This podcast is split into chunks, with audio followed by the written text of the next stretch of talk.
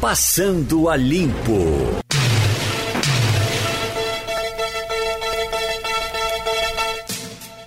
Saiu? Começando o Passando a Limpo. Hoje, Maria Luísa Borges, Romualdo de Souza, Wagner Gomes. Tem até um pedido aqui de Paulo Araújo, ele é do Janga. Uh, pessoal do jornalismo, meu nome é Paulo Araújo, moro no Janga Paulista. Todos os dias entram nas estatísticas os profissionais da saúde infectados, mas não estão divulgando a situação dos policiais que estão sendo infectados também todos os dias. Tenho dois filhos na Secretaria de Defesa Social que estão indo trabalhar com os nervos à flor da pele. A SDS não está fazendo desinfecção das delegacias.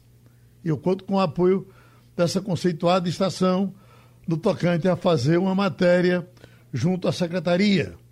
Desculpe o desabafo, é um pai que está em aflição.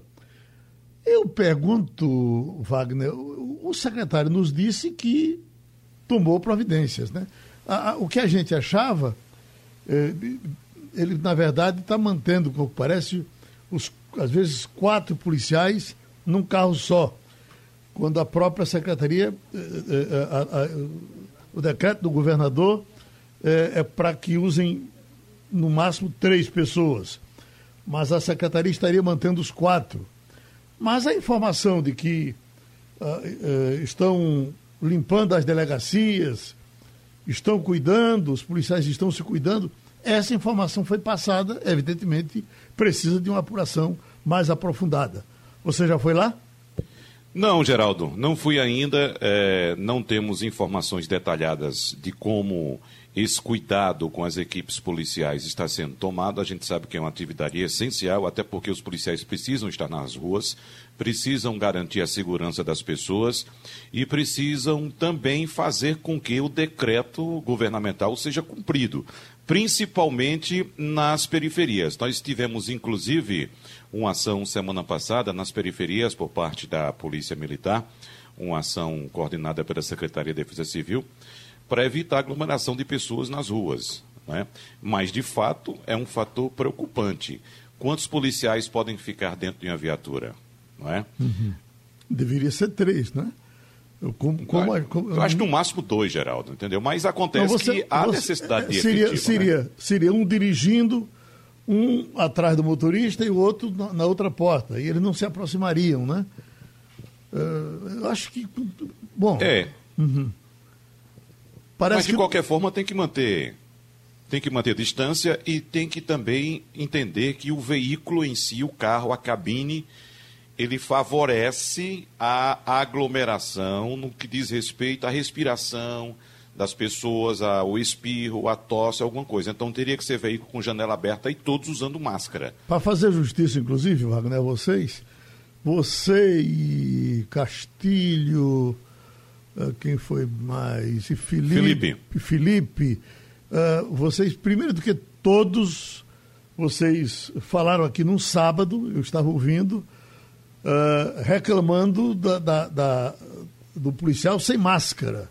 Coincidência ou não, uh, na semana seguinte os policiais começaram a usar máscara, depois veio o decreto governamental, e aí, a essa altura do campeonato, é, não há exceção, todos estão usando máscara. Pelo menos isso está acontecendo, estamos vendo aí em todo canto por onde passamos. Né? Eu... É, até porque, Geraldo, o policial ele tem contato direto com a população.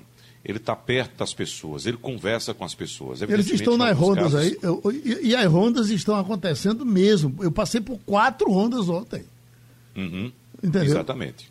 Exatamente. Não, as rondas estão acontecendo. Inclusive, como disse a você, a gente a gente relatou já aqui, uh, semana passada, essas ações uh, uh, promovidas pela Secretaria de Defesa Social nas comunidades. Então, evidentemente, eu acredito que o policial esteja orientado a não se aproximar muito das pessoas, a tomar atitudes quando forem necessárias, mesmo à distância. Uma distância regulamentar de 2, 3 metros aí. Limpar né? esses carros, né? É, essa ação, inclusive, estava sendo feita por uma empresa, Geraldo, que faz uhum. higienização de veículos aqui. Então, os veículos passam por um local e há uma higienização feita no interior do veículo. Existe até, Geraldo, é, um, um equipamento que algumas oficinas possuem, esse equipamento faz a higienização, ou seja, você faz a limpeza grossa com álcool, gel ali no painel do carro, no volante, na manopla de câmbio, onde você pega na porta, maçaneta, trinco, enfim, entendeu? Mas há também uma higienização, você coloca uma, uma máquina que faz um trabalho, eu vou pegar o termo técnico aqui para dizer agora, é um, uma espécie de, de, de ele utiliza um, um tipo de ozônio para fazer a retirada de bactérias. Essa máquina é utilizada também em hospitais para matar bactérias, para matar alguns vírus. Não há comprovação científica que essa máquina ela elimina o novo coronavírus. Ela elimina algumas bactérias, alguns outros vírus, mas não há comprovação científica. Pelo menos, mas pelo menos você é, evita uma outra infecção. Eu, eu, Maria Luísa, eu não quero desacreditar o seu Paulo Araújo, mas eu tenho quase certeza de que isso, isso, não pode deixar de estar sendo feito, porque é policial cuidando de policial. Eles se cuidam, né? E eles sabem o risco que estão correndo, eles sabem, eles estão vendo isso aí no dia a dia e estão cumprindo, inclusive, decretos do governo. Eu acho que o, o medo é, é, normal que eles tenham, como o pessoal da saúde vai se acabando de medo, como todos nós. Uh, estamos tendo medo quando vamos fazer qualquer coisa, mas eu acho que faz isso é mais é, por conta é, dos cuidados que o seu Paulo está tendo com os filhos do que o que está acontecendo lá na ponta. Não é possível que esses cuidados não estejam existindo lá entre os policiais. Não concorda? Concordo, Geraldo. E lembra. Depois a gente ajusta uh, uh, Vamos passar para Romualdo. Então, deixa eu complementar, pois, Geraldo. Pois não, Wagner, vai. Veja só, é, o procedimento é chamado de oxisanitização, certo? É uma máquina de ozônio que, limpe, que faz a limpeza do ar da cabine. Então, é recomendável, quem já tem carro já há algum tempo, e como a gente circula numa região bastante quente, utilizando o tempo todo o ar-condicionado, é recomendável que você procure uma oficina de sua preferência, para fazer, por exemplo, a limpeza do sistema de ar-condicionado. Você vai, nesse caso, procurar a oficina, pedir para fazer a, a, a troca do filtro do ar-condicionado, o filtro de cabine. Existe o filtro de cabine, então você tira e pede também para fazer uma oxisanitização. É uma limpeza, repito, não tem comprovação científica, embora algumas oficinas vendam isso, não há comprovação científica de que essa oxisanitização é, elimine o novo coronavírus. Pelo menos essa chamada ozonioterapia, ela retira fungos e bactérias do interior do veículo. Isso é muito utilizado, como já disse, em alguns hospitais. Inclusive, Geraldo, eh, eu recebi um contato de uma, de, uma, de uma loja, de uma rede de oficinas do Recife, que está oferecendo esse serviço gratuitamente para profissionais de saúde. Uhum. Viu? Então. É, é, de graça, é, de, de, graça, De graça, para profissionais de saúde. De, de qualquer certo? forma, que é um belo serviço, então, né? Pronto, eu não vou citar aqui o nome da oficina, evidentemente, mas, mas é, quem nem, quiser. Nem, sendo, nem sendo de graça? É, não sei. Vamos, vamos, vamos ver aí se o pessoal autoriza o comércio a gente divulgar o nome da oficina. É né? um, né? Mas é um serviço é, que, é um, que, essa oficina oferece gratuitamente para profissionais de saúde. É um cuidado louvável. A gente, a gente tem que festejar essas atitudes, né? essas, essas ideias que são muito boas, né? Exatamente, uhum. exatamente. Deixa eu passar para o Romualdo de Souza. Brasília está meio esvaziada hoje, Romualdo. As confusões estão acontecendo lá pelo Rio de Janeiro, em outros lugares. Brasília está tranquila? Olha, Geraldo, eu diria que absolutamente tudo o que acontece no Brasil, inclusive na Polícia Federal do Rio de Janeiro, passa necessariamente por Brasília. Até porque, como já sabemos, a Polícia Federal está fazendo uma operação hoje na casa e no palácio do governador do Rio de Janeiro, no escritório da mulher do governador, a advogada Helena Witzel, no escritório do empresário Mário Peixoto, que tem uma empresa que fez contratos com o governo do Rio, e essa operação, eh, de certa forma, visa apurar uma ação determinada pelo STJ, o Superior Tribunal de Justiça, porque envolve um governador de Estado, não é, Geraldo? E que envolve também o Instituto de Atenção Básica e Avançada à Saúde, uma organização social que foi contratada pelo governo do Rio para construção de hospital, ou hospitais, que são vários hospitais de campanha no Estado. Esse é o fato. Agora, por que, que envolve Brasília? Porque a deputada Carla Zambelli, do PSL, talvez hoje a mais fiel e aliada eh, parlamentar do presidente Jair Bolsonaro, ontem deu entrevista à Rádio Gaúcha em Porto Alegre e disse o seguinte, abre aspas, a gente já teve algumas operações da Polícia Federal que estavam ali, na agulha, para sair, mas não saíram. E a gente deve ter, nos próximos meses, o que a gente vai chamar talvez de covidão ou de não sei qual deve ser o nome que eles vão dar, mas já tem alguns governadores sendo investigados pela Polícia Federal e no dia seguinte aparece essa operação da Polícia Federal que envolve diretamente o governador do Rio de Janeiro, o Wilson Witzel, que todo mundo sabe que é hoje um dos inimigos políticos do presidente da República, Jair Bolsonaro. A questão é, a deputada falou mais do que as palavras ou ela tinha de fato informações privilegiadas? Eu acredito as duas coisas. Primeiro, qualquer pessoa já sabia que a Polícia Federal estava investigando, e não apenas no Rio de Janeiro e em São Paulo, mas investigando esses contratos para compra de equipamentos com recursos federais para o atendimento aí nas ações de combate ao coronavírus. Esse é o fato. Agora, se a deputada já sabia tanto assim, por que, que a gente não pode dar uma, um crédito à Polícia Federal e dizer que alguém vazou? Agora, vazou de forma, digamos, extemporânea, não é? Porque a gente sabe que uma operação desse tamanho, desse nível, quando ela é publicada um dia antes, ela, a informação chega um dia antes, o, de certa forma, o investigado se prepara ou entra naquele processo, vai se precaver e acabou se precavendo. Pode ser que não encontrem tudo o que deveriam encontrar, Geraldo. É, no, no, vídeo uh, da confusão, a ministra Dalmares chegou a, a, gritar isso: vamos prender governadores. Aí vamos ver, o governador que se comporte, né, que se cuide. É.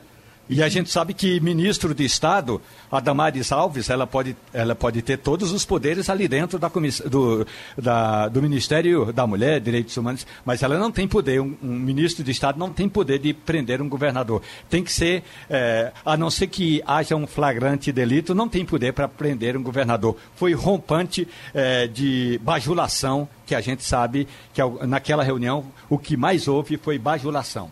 Maria Luísa, estou vendo aqui, ó, a prefeitura teria pago 234 mil em respirador de 60 mil no país, diz Polícia Federal, isso é com relação a Fortaleza. Veja, 234 num objeto de 60 mil.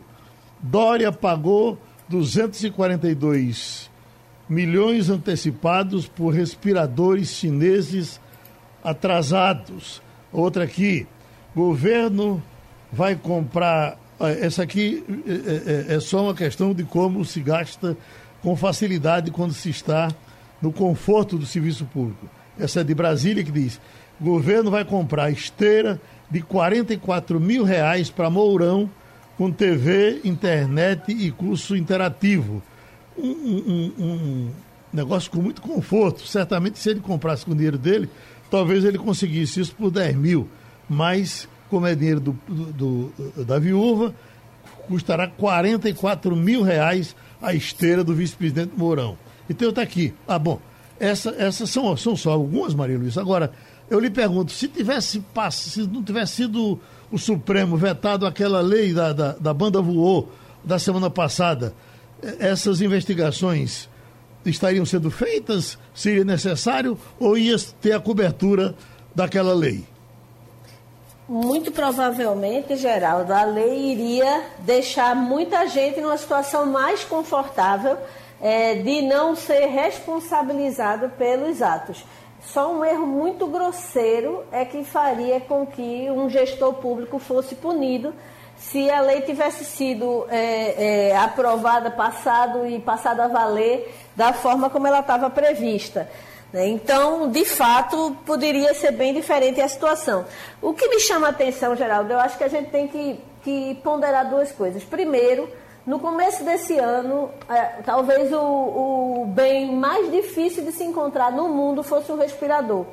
A gente viu acontecer é, cenas é, completamente malucas com relação a, a, drogas usadas para a Covid, como foi o caso, os Estados Unidos praticamente apreenderam um avião na Tailândia para tirar é, é, testes que iriam para a Alemanha e exigir que fossem mandados para os Estados Unidos, porque a empresa que tinha fabricado era uma subsidiária americana.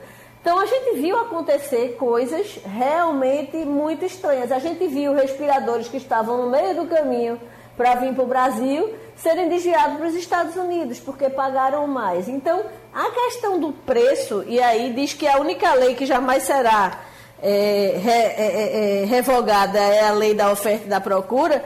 Num contexto desse, é absolutamente natural que as pessoas comecem a pagar mais do que o preço histórico daquele produto. Quem comprou máscara recentemente sabe o quanto uma caixa de máscara descartável subiu de preço.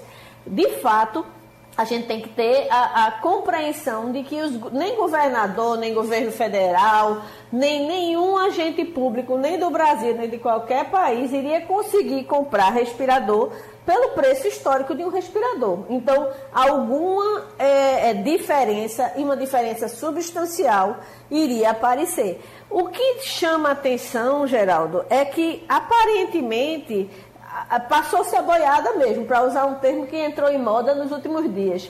É, o que se percebe são várias operações em vários lugares é, investigando essas compras. Aqui no, no, Estado não chegou a ter uma operação ainda, mas o Ministério Público de Contas questionou a compra de equipamentos que não seriam adequados para o uso e hoje a empresa, que inclusive houve o distrato da operação, é, é, a empresa disse que os respiradores já estavam aqui, estavam sem usar exatamente porque não tinha homologação da Anvisa. Uhum. Né? Então a gente tem uma situação bastante é, é, generalizada de é, compras, digamos assim, complicadas de serem explicadas dentro desse, desse contexto.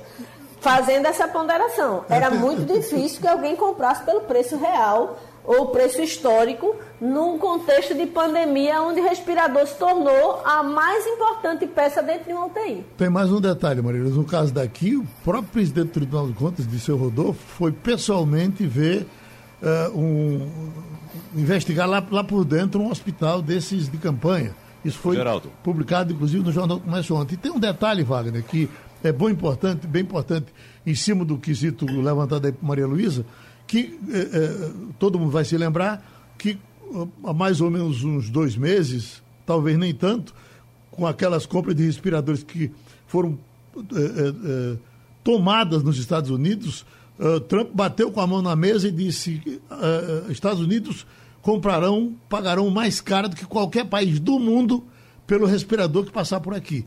Inclusive pegou respiradores que viriam para o Brasil. E foi isso que aconteceu, né? Agora, em relação à, à, fiscalização do Tribunal de Contas, Geraldo, essa fiscalização foi realizada ontem, foi uma fiscalização efetuada em sete hospitais de campanha do Recife, criados para atender os pacientes com coronavírus, e segundo o Tribunal de Contas, inclusive nós entrevistamos ontem o presidente do TCE, seu Rodolfo, ele disse que além dessa visita técnica, os auditores da área de saúde do tribunal também estão investigando a qualidade dos respiradores comprados, nesse caso, pela Prefeitura do Recife. E deu um prazo de até 10 dias para que as 184 prefeituras do município, do, do, do estado de Pernambuco, informem ao Tribunal de Contas as ações que estão adotando contra o coronavírus. Uhum. Eu já ouvi, inclusive, gente que, gente que trabalha com esses equipamentos dizendo que é outra confusão que tem de toda qualidade, tem de, de, de preço que pode ser preço baixo, tem, pode ser preço altíssimo, e diz que não é um, um, um é feito relógio. Como disse doutor João Veiga, é feito carro. Pronto, foi, foi, aliás, foi João Veiga que disse isso aqui. Exatamente. exatamente. Tanto tem um carro baratinho, aquele popular, aquele mais, mais fraquinho, como tem aquele carro de luxo. Uhum. Né? E, e, ele faz até uma analogia também à, à indústria automotiva, porque como nos carros, os respiradores melhores do mundo também são os alemães. Parece e são os mais caros também, né? Maria está chamando. Estou. Eu queria só fazer um comentário que me chama muita atenção dentro desse contexto dessa operação do Rio. É que o Rio é talvez o único estado que não conseguiu botar um hospital de campanha público para funcionar. O único hospital de campanha no Rio que foi realmente ativado foi aquele financiado com dinheiro privado.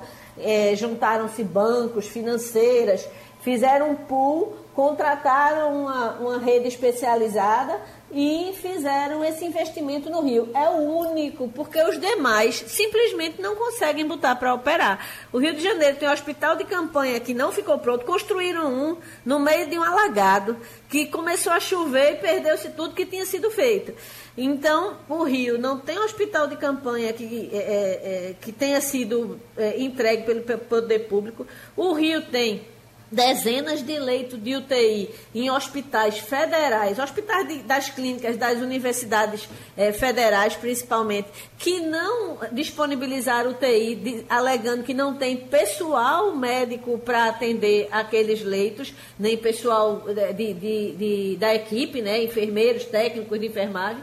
Ou seja, é um caso, é, é, por si só, é, já era motivo para muita investigação. Você imagina se além de toda a não entrega, você ainda tem que tudo que foi feito foi feito superfaturado, de forma superfaturada. É muito complicada a situação, principalmente porque o poder público não está atendendo a população.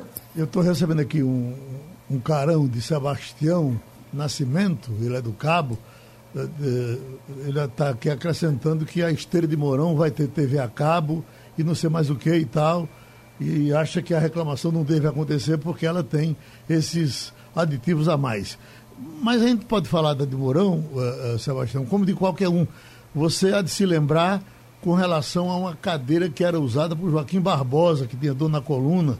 Foi uma cadeira especial, feita na Alemanha e, e, importada com preço enorme. O que eu estou lhe dizendo é que quando o dinheiro é do governo, e seja qual for o governante, é muito mais fácil fazer do que para os mortais comuns. Romualdo de Souza, em Brasília. Tem um detalhe importante nessa esteira do vice-presidente da República, é que ele tem ali um aplicativo para enquanto estiver fazendo a esteira, portanto, fazendo o exercício, o, exercício físico, ele pode estar participando também de cursos interativos e nem precisa digitar nada. Quando vier a pergunta, por exemplo, se ele estiver fazendo um curso interativo sobre é, língua portuguesa. Aí vier a pergunta, presidente, ou melhor, vice-presidente, o que é, me dê um exemplo de uma metonímia. Aí ele nem precisa digitar um exemplo de metonímia. Ele basta dizer que aí a resposta já vai lá para a linha A, B, C ou D. Portanto, é muita inteligência artificial para um presidente ou para um vice-presidente que não, é, que não vai pagar do próprio bolso 44 mil reais. Agora, tem um detalhe importante, Geraldo. Hoje pela manhã, o presidente Jair Bolsonaro saiu de casa, do Palácio do, da Alvorada, e passou direto ali no cercadinho, onde ele coloca os bajuladores dele e os representantes da imprensa. Os bajuladores são os integrantes dos movimentos que acordam quatro horas da manhã e vão para uma fila longa porque precisam passar por uma revista antes de chegar ao cercadinho, quer dizer, o cercadinho é só para a imprensa, antes de chegar à grade na porta do Palácio da Alvorada. O presidente deu um tchau e prometeu que à tarde fala com os manifestantes e tem gente que vai passar o dia todo ali esperando o presidente, Geraldo. É bom dizer, Romualdo, que eh, três, me parece que três redes, né? Band, eh, Globo, três que se recusaram por conta dessas humilhações e não estão mais querendo ficar, não ficarão, pelo menos é o que estão dizendo agora. E, e, só mais um detalhe: se todas tirassem as suas, os seus repórteres dali, as suas câmeras dali, os seus microfones dali, certamente eh, Bolsonaro ia ter pouco que dizer todos os dias aquela moçada ali na frente, porque não iria repercutir. A grande repercussão é porque tem ali o, o pessoal de imprensa que, mesmo humilhado, espizinhado, arrebentado, fica dando cobertura, inclusive levando chuva.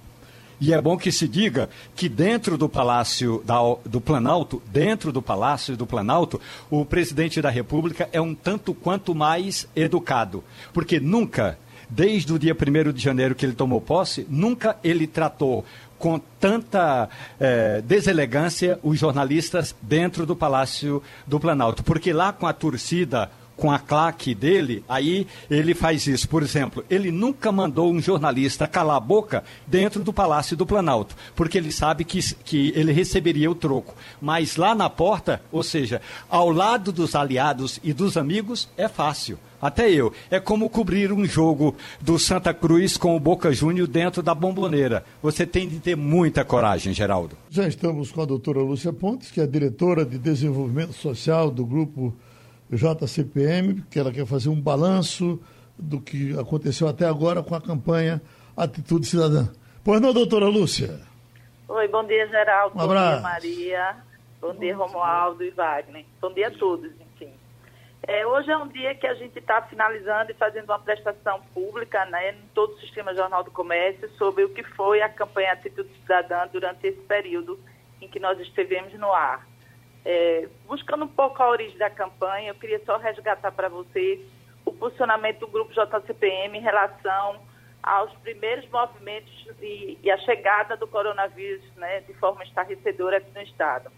É, o grupo iniciou suas ações comprando, participando da compra, junto com outros empresários, participando da compra de respiradores para que os hospitais pudessem, né, vocês agora mesmo estavam falando de respiradores, mas que eles pudessem se preparar, se prevenir para os casos mais graves. É, apoiou algumas pesquisas do LICA, da Universidade Federal de Pernambuco, que estava faz, fazendo um desenvolvimento sobre testes. E, em primeira, primeira momento, ele resolveu, o grupo resolveu colocar os seus funcionários em casa, já estipulando o isolamento social, considerando que isso seria importante para preservar a saúde dos seus colaboradores. Nesse, nesse primeiro movimento, a gente também achou importante que começássemos a cuidar das pessoas do nosso entorno, aquelas nas quais o ano inteiro a gente se relaciona. Os jovens do Instituto e suas famílias e algumas instituições que trabalhavam já com as pessoas mais vulneráveis que estão sofrendo os efeitos e as consequências da pandemia do coronavírus, que não é só na, no aspecto da saúde, mas também no aspecto econômico. Daí nós começamos a fazer distribuição de cestas básicas para todos os jovens, cerca de 2 mil famílias foram atendidas, já distribuímos mais de 4 mil cestas, máscaras e material de limpeza. Mas aí a gente percebia que não bastava só a gente cuidar do entorno, porque tinha outras comunidades e tinha outras instituições que também estavam, dentro de suas possibilidades, trabalhando com, com os efeitos do coronavírus. Daí resgatamos o Atitude Cidadã, que já é um projeto de Sistema Jornal do Comércio há mais de 10 anos, onde coloca público as, as pessoas que estão se preocupando com o outro, que, que cuida de quem precisa de ajuda, e aí instituímos o, o, a campanha. E aí chegamos hoje ao momento de prestar contas à sociedade, porque nós buscamos apoio né, de todos, das pessoas e das empresas, para que a gente pudesse se juntar e, com isso, a gente ajudar aqueles que mais precisavam. Pegamos como carro-chefe a Rádio Jornal, que tem uma audiência enorme, os nossos comunicadores que conseguiriam chegar na casa das pessoas e conseguiriam dar voz à nossa campanha. E aí ela começou de forma né, bem otimista e chegamos hoje a ter uns resultados que nos deixam muito felizes. Né? 83 entidades foram beneficiadas, 64 em Recife, 19 no interior, porque o interior entrou e entrou com uma força muito importante também. Né? Saímos de Recife para também é, observar o que estava acontecendo com as pessoas no interior. Tivemos a colaboração importantíssima de algumas empresas, da, da PwC, que é uma, é uma empresa de, de auditoria internacional renomada, que se associou a nós para para que a gente pudesse né, dar transparência aos números de dinheiro que pudesse entrar. Não abrimos nenhuma conta em nome do, do sistema, nem do, do Instituto. Nós apenas mobilizávamos as pessoas que estavam nesse momento, é, sensibilizadas em ajudar financeiramente, indicávamos as instituições e as pessoas depositaram diretamente na conta. Isso nos deu uma tranquilidade muito grande de que é, estava chegando diretamente na fonte. As pessoas que receberam todas emitiram recibos e, e nós ficamos muito tranquilos de que foi um processo muito bacana, bonito, transparente e proporcionou que quem queria doar se relacionou diretamente com quem estava precisando de receber. É, a gente pode, assim, fazer um balanço de, de números que representa para a gente um, um, volume muito significativo. Nós arrecadamos quase um milhão e meio de reais, um milhão e 479 mil, 880 mil reais em dinheiro, 19 toneladas de material de higiene e limpeza, 102 toneladas de alimentos e 44 mil unidades de máscaras e EPIs. Só para vocês terem uma ideia, hoje a gente tem, dos números oficiais, com certeza a gente tem um número muito alto, temos mais de 6 mil profissionais da saúde infectados é, nos hospitais, trabalhando para salvar vidas e se infectando.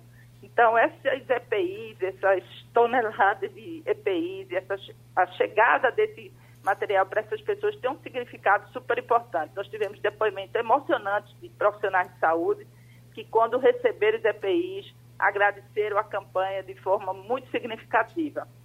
É, todas as doações foram importantes. Começa logo pelo o quilo de arroz daquela senhora de Limoeiro, que tinha dois quilos em casa e doou o que não tinha. Ela tinha dois e doou um quilo. Então, essa é uma, uma simbologia da solidariedade extremamente importante.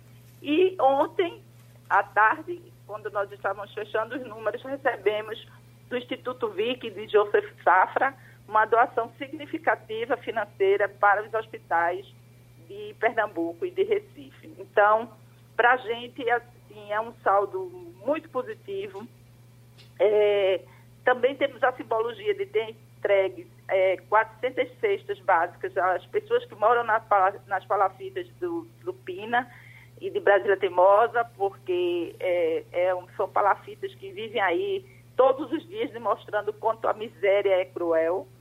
E, e temos hoje assim o prazer enorme de, de passar para a população que sim, cumprimos com o nosso objetivo, que era de fazer com que todos participassem.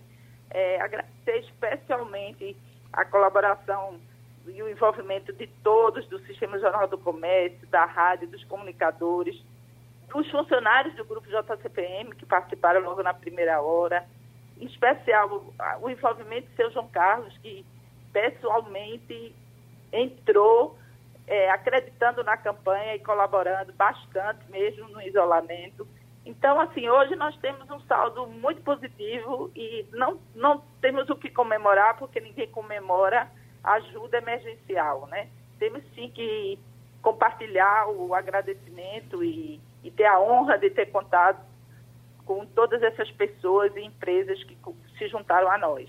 Oh, doutora, você estava uh, acompanhando uma matéria sobre uh, o estrago que Covid-19 estava fazendo em abrigos, uh, especialmente no Sudeste. Disse que era uma coisa calamitosa. As, as idades das pessoas, uh, as comorbidades. E fiquei pensando, as suas velhinhas lá da Serra do Machado, o Covid apareceu por lá?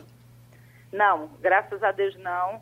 E nós estamos, assim, extremamente atentos a isso. Nós é, nos é, colocamos à disposição de fazer todos os cuidados possíveis para que ele não chegue. É, eles estão em isolamento desde o dia 20 de março, não recebem visita de familiares. Nós temos uma, uma assessoria de um infectologista que, que nos disseram os passo a passo de como nós deveríamos fazer. Todos os profissionais que estão trabalhando lá estão devidamente equipados, com EPIs corretos para atendimento de idosos e, com certeza, nós vamos passar por essa sem nenhum óbito e com as pessoas com suas saúdes preservadas. Temos profissionais de saúde, médicos, enfermagem e cuidadores extremamente cautelosos no que estão fazendo por lá. Infelizmente, tem sim acontecido E um dos, dos abrigos beneficiados pela nossa campanha foi o Cristo Redentor, daqui de Pernambuco, que né, conseguiu ter algumas doações que está ajudando bastante a eles enfrentar esse momento de tanta dificuldade. Tá bom, Maria Luísa, quer dar um abraço, doutora Lúcia?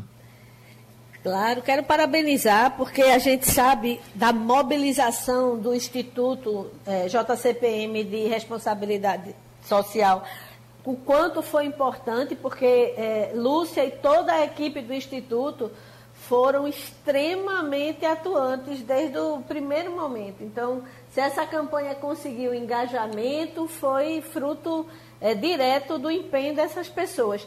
E do empenho também de seu João Carlos Paz Mendonça, que é um, um empresário que é conhecido por ter uma atuação social muito importante, compromisso social. O Instituto forma centenas de jovens todos os anos, né? coloca no mercado de trabalho, dá é, é, reforço para que ajudem a entrar na universidade.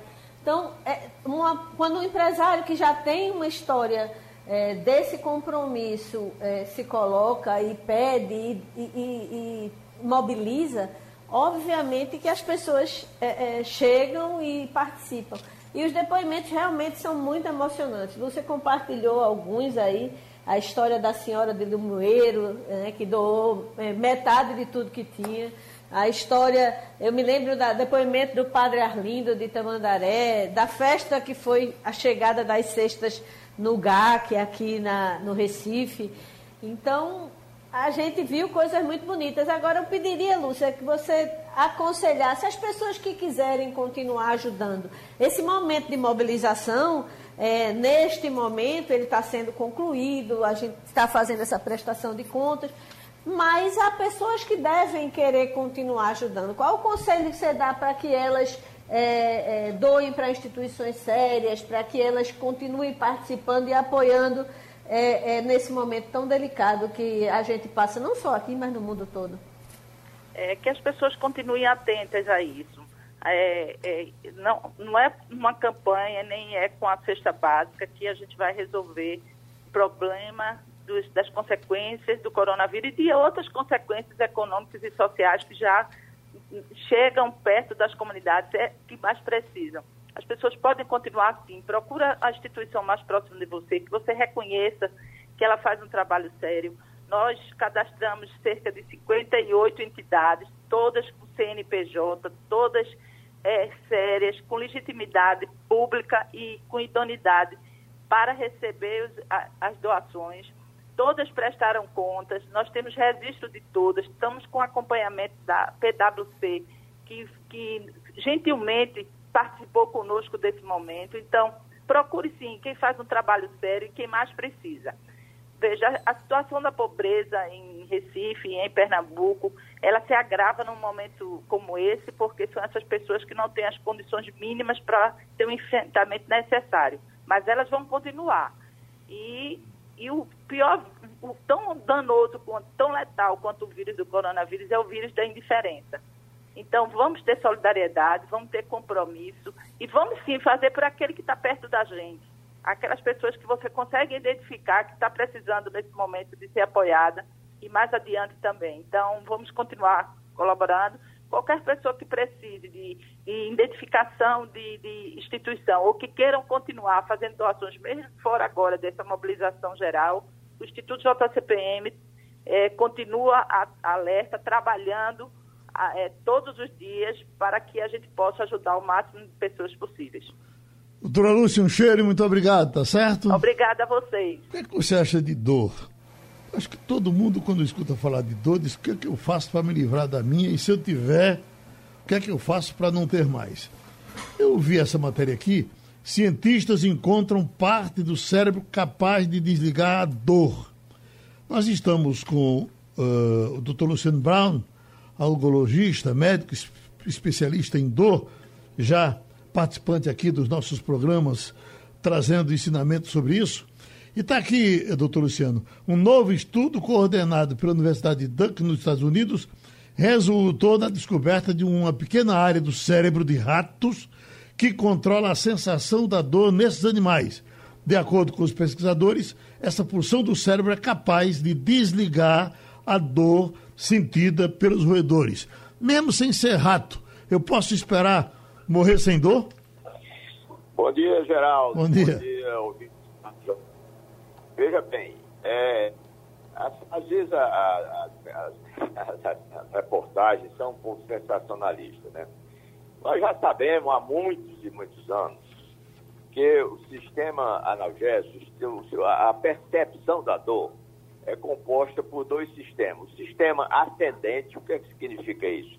É aquela recepção da dor, os neurônios recebem o estímulo doloroso, aí entra na medula espinhal, da medula espinhal ele faz contato com outra célula dentro da medula espinhal e essa célula manda esse impulso para o cérebro.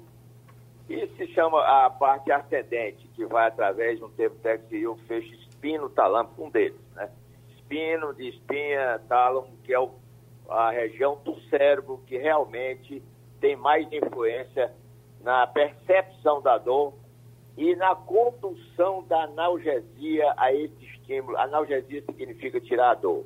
Da analgesia desse estímulo doloroso. O que é que eu estou querendo dizer? Quando esse estímulo doloroso ele está subindo pelos neurônios próprios do sistema nervoso central, ele se comunica com outras partes do cérebro, já no tronco cerebral e no encéfalo mesmo, entendeu? Na região do tálamo e outros, outras regiões que são divididas ali o sistema analgésico. E essas regiões, elas mandam estímulos através dos seus neurônios para, por exemplo, a parte posterior da medula espinhal, onde ela recebe o estímulo doloroso, inibindo, inibindo, quer dizer, diminuindo o estímulo doloroso. Então, isso já é conhecido.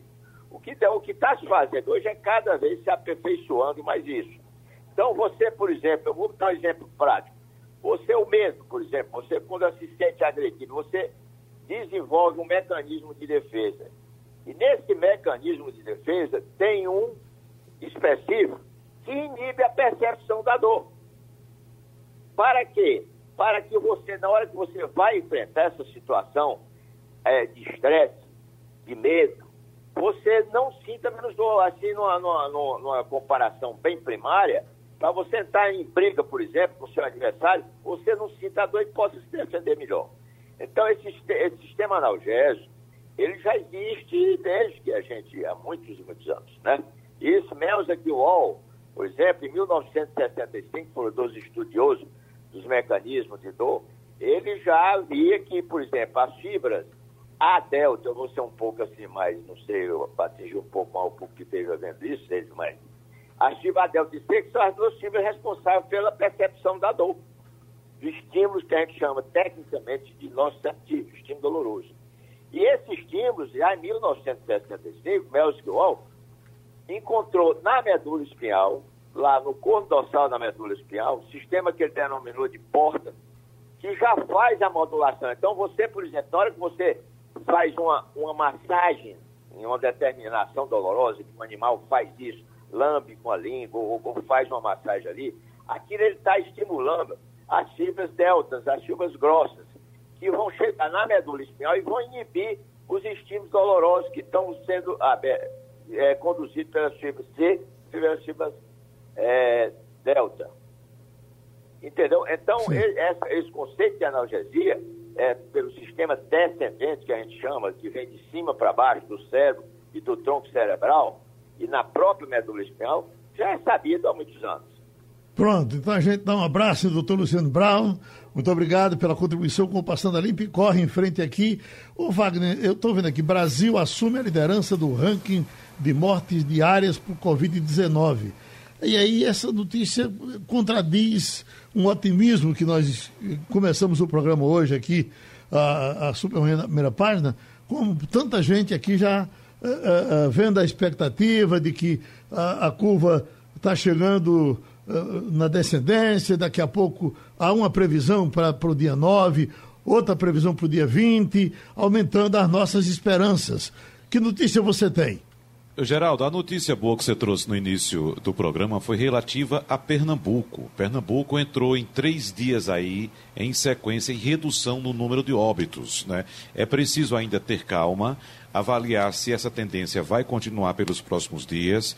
Alguns já apontam que essa queda já é um reflexo direto do lockdown, não chamado de lockdown pelo governo do estado eh, aqui. Então, seria uma, uma consequência direta dessa restrição maior à circulação de pessoas, mas ainda é cedo para a gente chegar a essa conclusão. É preciso esperar um pouco mais para saber se de fato a tendência é essa, de redução no número de óbitos. No cômputo geral, nos números do Brasil, ontem nós tivemos um número maior de mortos do que os Estados Unidos que até então vinham liderando essa estatística diariamente.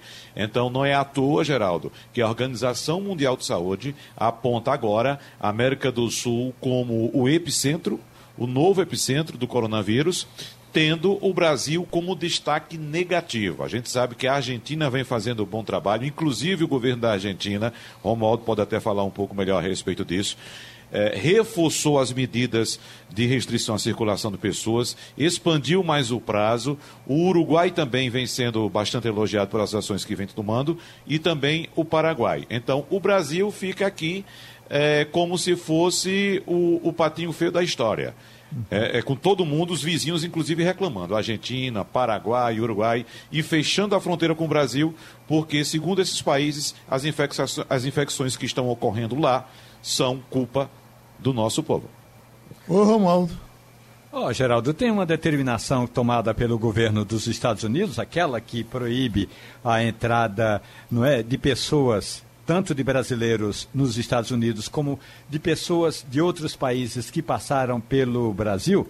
E ontem eu perguntei ao representante do Ministério da Saúde. O problema é que aquelas badaladas entrevistas coletivas que ocorriam todo fim de tarde lá no Palácio eh, do Planalto, Geraldo, já não, não tem mais nenhuma repercussão. E por que não tem repercussão?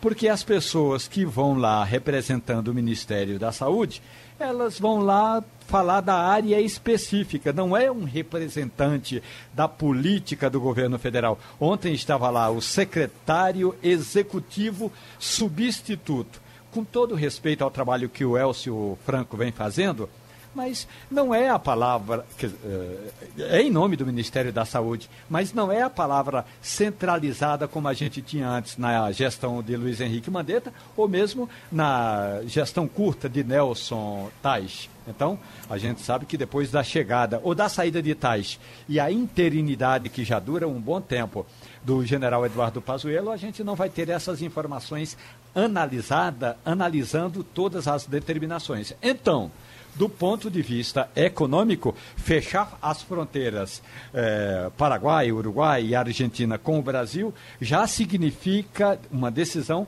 eh, do ponto de vista econômico, muito ruim, além do que o presidente Donald Trump tão amigo do presidente do Brasil, é, Jair Bolsonaro, também determinou que a gente, o Brasil, é um risco ser visitado por qualquer pessoa, Geraldo. Maria Luísa, Deus queira que o general Pozuelo seja competente na, na logística de botar o negócio para funcionar, porque se depender da comunicação, a gente vai sentir falta de mandeta por muito tempo, parece, né? É, eu vou lhe dizer, a gente vai sentir falta até da, do ar lacônico de Taixe, porque, de fato, o ministro ele tem, tem comunicado pouco. É, eu vi Wagner comentando a questão da gente ter ultrapassado os números de mortos dos Estados Unidos. O que acontece, Geraldo, é que os Estados Unidos tiveram um epicentro. Alguns lugares é, que a doença chegou com mais intensidade, mas basicamente um terço das mortes e um terço dos casos foi diagnosticado no estado de Nova York. Que é natural que isso tenha acontecido. Os maiores aeroportos do mundo estão lá, eles têm é, relação comercial, de turismo com o mundo inteiro. Eles são a porta de entrada tanto da Ásia quanto da Europa, nos Estados Unidos. Então era bem natural que terminasse acontecendo o que aconteceu e aí a, o Estado demorou muito a, a iniciar o processo de quarentena. Então, os Estados Unidos teve Nova York como caso grave, alguns casos espalhados, mas não com a gravidade de Nova York. Já no Brasil, não, você tem vários epicentros. Obviamente, São Paulo, por ser também uma porta de entrada, foi o primeiro lugar onde a doença chegou e aonde ela alcançou números impressionantes, né? São, são acredito que 6 mil mortos, quase 7 mil mortos só em São Paulo.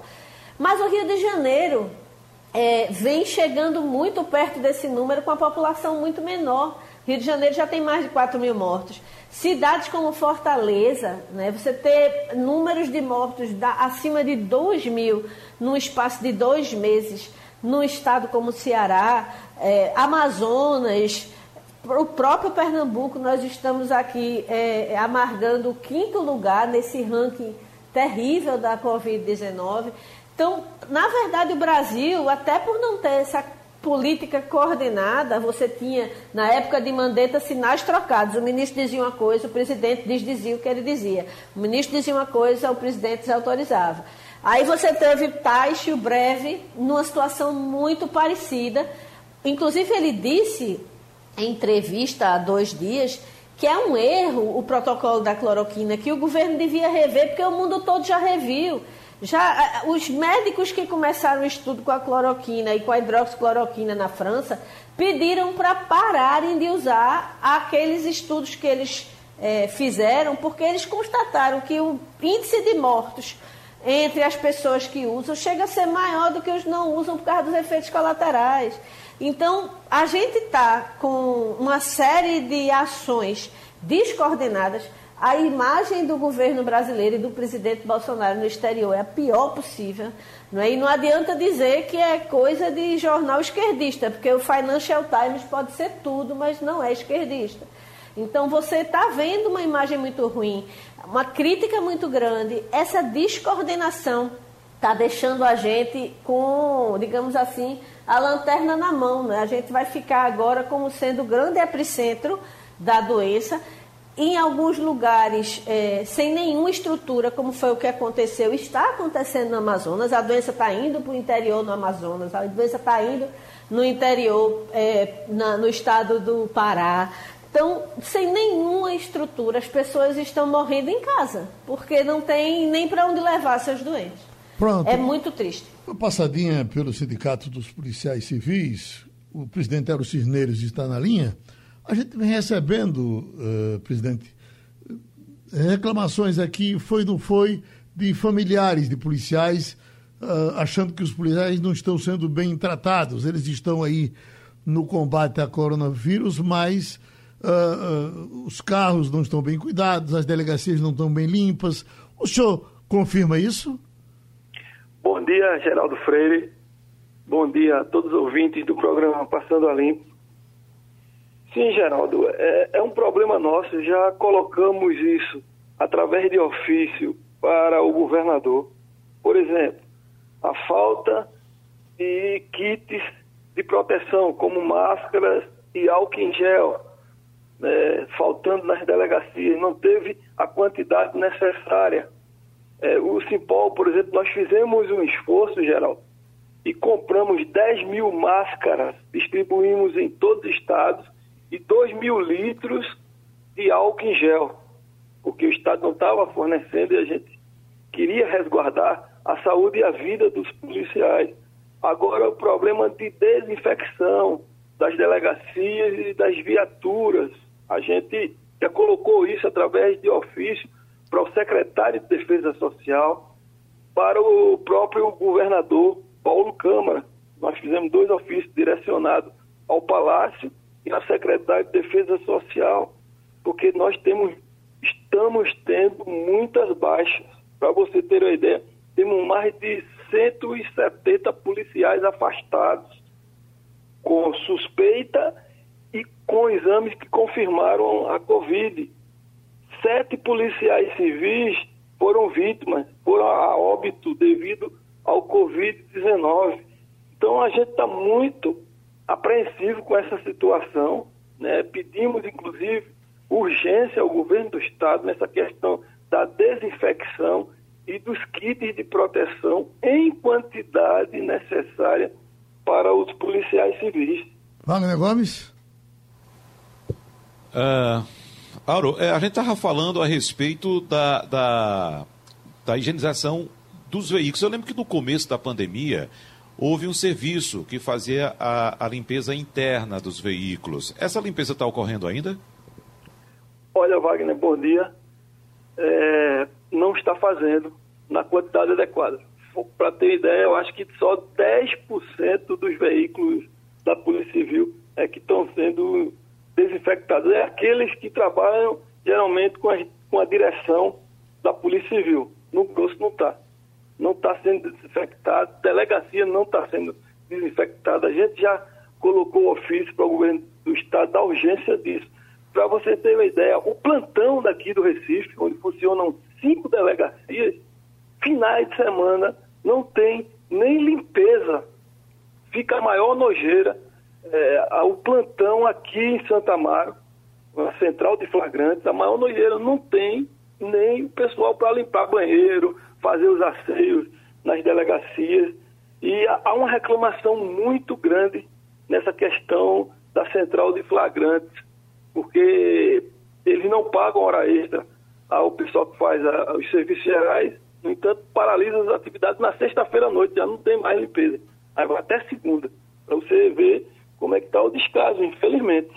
Pronto, presidente Arcineiros, vamos botar essa reclamação para frente, vamos pedir providências. A gente agradece ao presidente do Sindicato dos Policiais. Ô, Geraldo. Oi. Geraldo, deixa eu aproveitar somente para informar as pessoas que ficaram interessadas no serviço que é oferecido de graça Sim. por duas oficinas, pelo menos que eu conheço aqui no Recife, da oxisanitização, que é a limpeza interna do veículo. Esse serviço é oferecido para profissionais de saúde.